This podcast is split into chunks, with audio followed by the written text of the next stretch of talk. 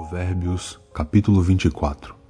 Não tenha inveja dos maus, nem queira estar com eles, porque o coração deles planeja a violência e os seus lábios falam para ferir.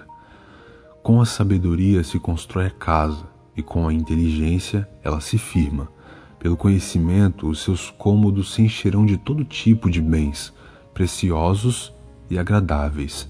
Quem é sábio é forte e aquele que tem conhecimento consolida a sua força. Porque com prudência você deve fazer a guerra na multidão de conselhos.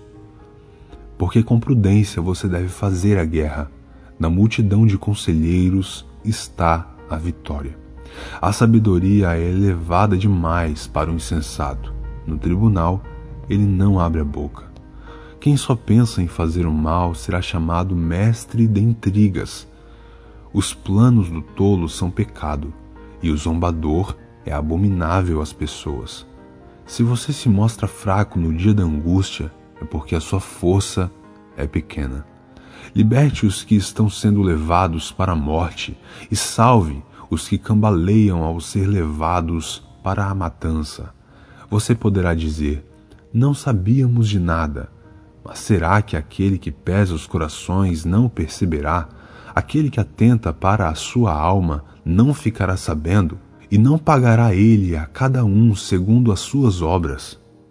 Meu filho, coma mel porque é saudável, e o favo porque é doce ao seu paladar. Saiba que assim é a sabedoria para a sua alma. Se você a encontrar, haverá um futuro e a sua esperança não será frustrada.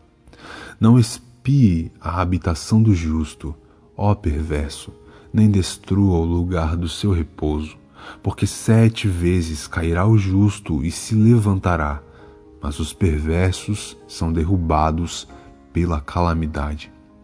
Quando o seu inimigo cair, não se alegre, nem se regozije o seu coração quando ele tropeçar, para que o Senhor não veja isso e se desagrade e desvie do inimigo a sua ira não se irrite por causa dos malfeitores, nem tenha inveja dos ímpios, porque os maus não terão futuro e a lâmpada dos ímpios se apagará.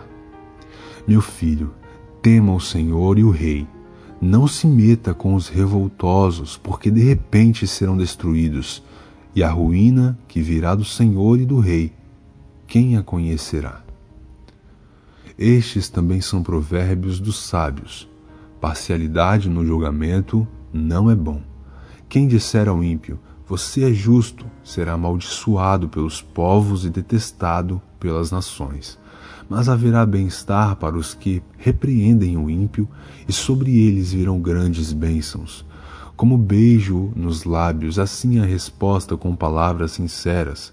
Cuide dos seus negócios lá fora, apronte a lavoura no campo e depois edifique a sua casa. Não testemunhe sem motivo contra o seu próximo, nem o engane com os seus lábios.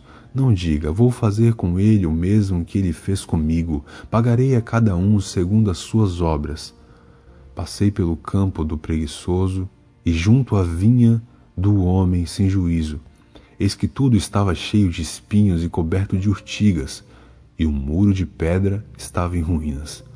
Ao contemplar aquilo, eu fiquei pensando olhei e tirei a seguinte lição: um pouco de sono, um breve cochilo, braços cruzados para descansar, e a sua pobreza virá como um ladrão, e a miséria atacará como um homem armado. Provérbios, capítulo 24.